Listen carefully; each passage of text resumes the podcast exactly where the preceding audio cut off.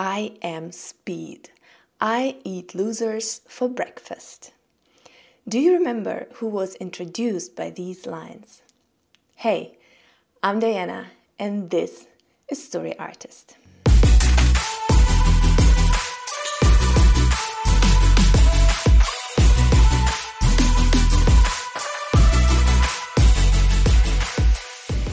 Lines introduce the main character in Disney's Cars, Lightning McQueen.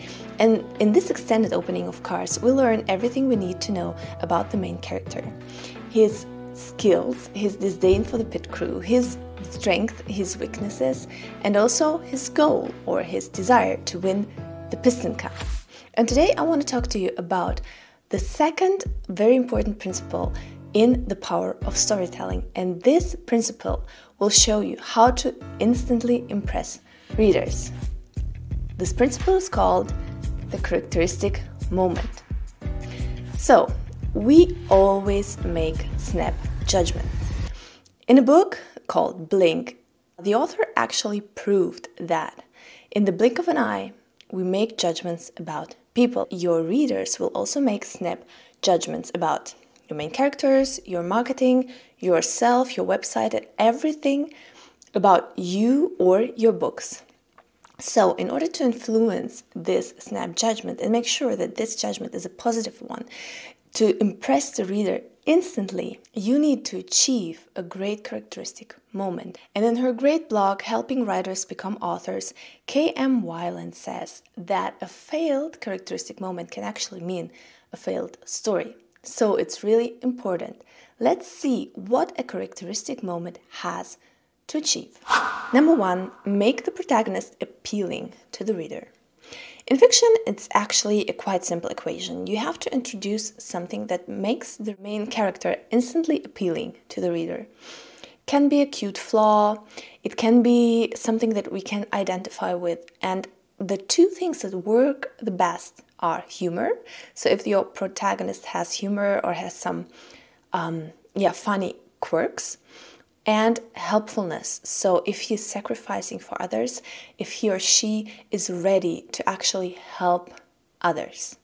Now let's look at nonfiction and marketing. With this, it's a bit more tricky because you first have to identify the protagonist. In this case, the protagonist can be threefold. It can be the product you're trying to sell, uh, it can be the reader, he can be the protagonist of your story, or it can be you yourself as the author.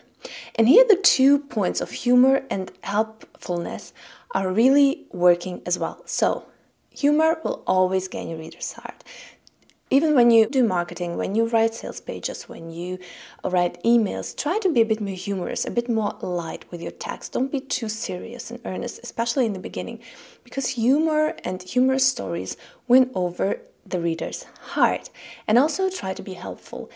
Show instantly why this is good for your reader, how you can be helpful, or how your product can be helpful, or how your reader can help others. The helpfulness aspect is really, really important as well as the humorous aspect. Number two, introducing both strength and weaknesses. So, in uh, Cars, Lightning McQueen, we already saw his strength and his weaknesses. So, he has great driving skills, but he has poor people skills. Why is it important to introduce both? Why is it not enough to just show how great the main character is? Because this way he's not relatable the more we know about him, the more we know also his his weaknesses and his strength. We feel like he's a real human being, he or she. We feel like he's relatable and we feel like we can sympathize with the person. Imagine the scenario when you are trying to get to know someone. And in the beginning, we try to impress, impress people by telling how great we are, what we have achieved, but this is not really impressive because we feel like it's fake, you know? The moment a person opens up and tells us his fear or his weakness, this is where we start to sympathize because we understand okay, this person is like me. He also has weaknesses and stre- and um, fears, and he's afraid of something. And this way, we start to identify and to sympathize with the person. In the same way, it works with the main character. Now, let's look at nonfiction and marketing. With a product, uh, there's actually a great strategy on, at what you can do. So, first, you introduce a weakness of another product, which means, for example, uh, sales copy has always been done this and this and this way, but it doesn't work because this and this. But my product, and now here comes the strength, my product does it this way. This is my particular strength, and this is why it works. This is actually a great technique introduced by RM champion Andre Chaperon, and he's great. Go check out his website, Tiny Little Businesses, if you want to. I'm not an affiliate, just saying it's great. Well, this is a great technique for selling a product with the characteristic moment. You can also introduce your own weakness if you are the hero of the story you're telling, like when you say, I had this and this weakness, I had this and this fear, I had this doubt, I couldn't do this and then you say, but I had this asset, I had this strength, and this is how I made it work for me, so that people can identify. Or you go straight to the reader and you say, okay, this might be a weakness, but on the other hand, you have this strength, so why don't you use it? You see what I mean? So this way the reader understands, okay, the author gets me. I'm the main protagonist and I have this weakness, yes. So the main point of in all of this is for the reader to go, Yes.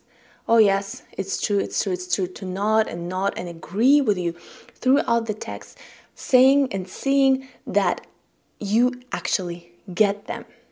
And number three is introduce the goal. So in Cars, Lightning McQueen wants to win the Piston Cup. And this goal is a very tangible goal. It's clear, it's something you can touch, something that you can measure. And this is really important for a goal being loved or having more love or forgiveness or self esteem.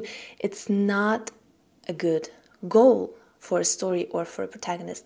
It can be an underlying goal of the inner conflict, but the character has to have a tangible, clear, and measurable goal, like winning the Piston Cup or uh, getting to a, to a destination or getting somewhere like his daughter was kidnapped, he wants to get her out of the kidnapper's hands, and so on. So it has to be a clear, tangible goal, and you have to introduce this, this ideally in the very beginning of your story, in the characteristic moment. If you can't, you still have to kind of at least hint to this goal. And the same goes for nonfiction and marketing. It has to be a tangible goal. The reader has to know what will I get from this product? What will I achieve when I do this? For example, my course, my mini course, the 15 minute writer, is aimed at those people who don't have enough time to write but want to finish a book. I could have said, okay, this is the course for you to finish your book. But what I did is create the 15 minute writer because I said, I will help you write 650 words per day in 15 minutes, which means 15 minutes per day you have a book ready or first draft of a book ready in four months. And this is a very tangible goal that you can touch, that you can achieve, that you can measure. And this is really helpful for a reader. The same for nonfiction books. The reader, when he reads this in the beginning, in the very beginning, he has to go, okay, what will this book help me achieve? Where will it get me? What will the result be of where of what I want to go? You have to know what your reader wants. You have to know what your reader wants to achieve. This way, you have to know your audience, you have to know your reader in order to introduce a goal that is tangible and achievable for them. On the other hand, like in fiction, the goal cannot be something really simple.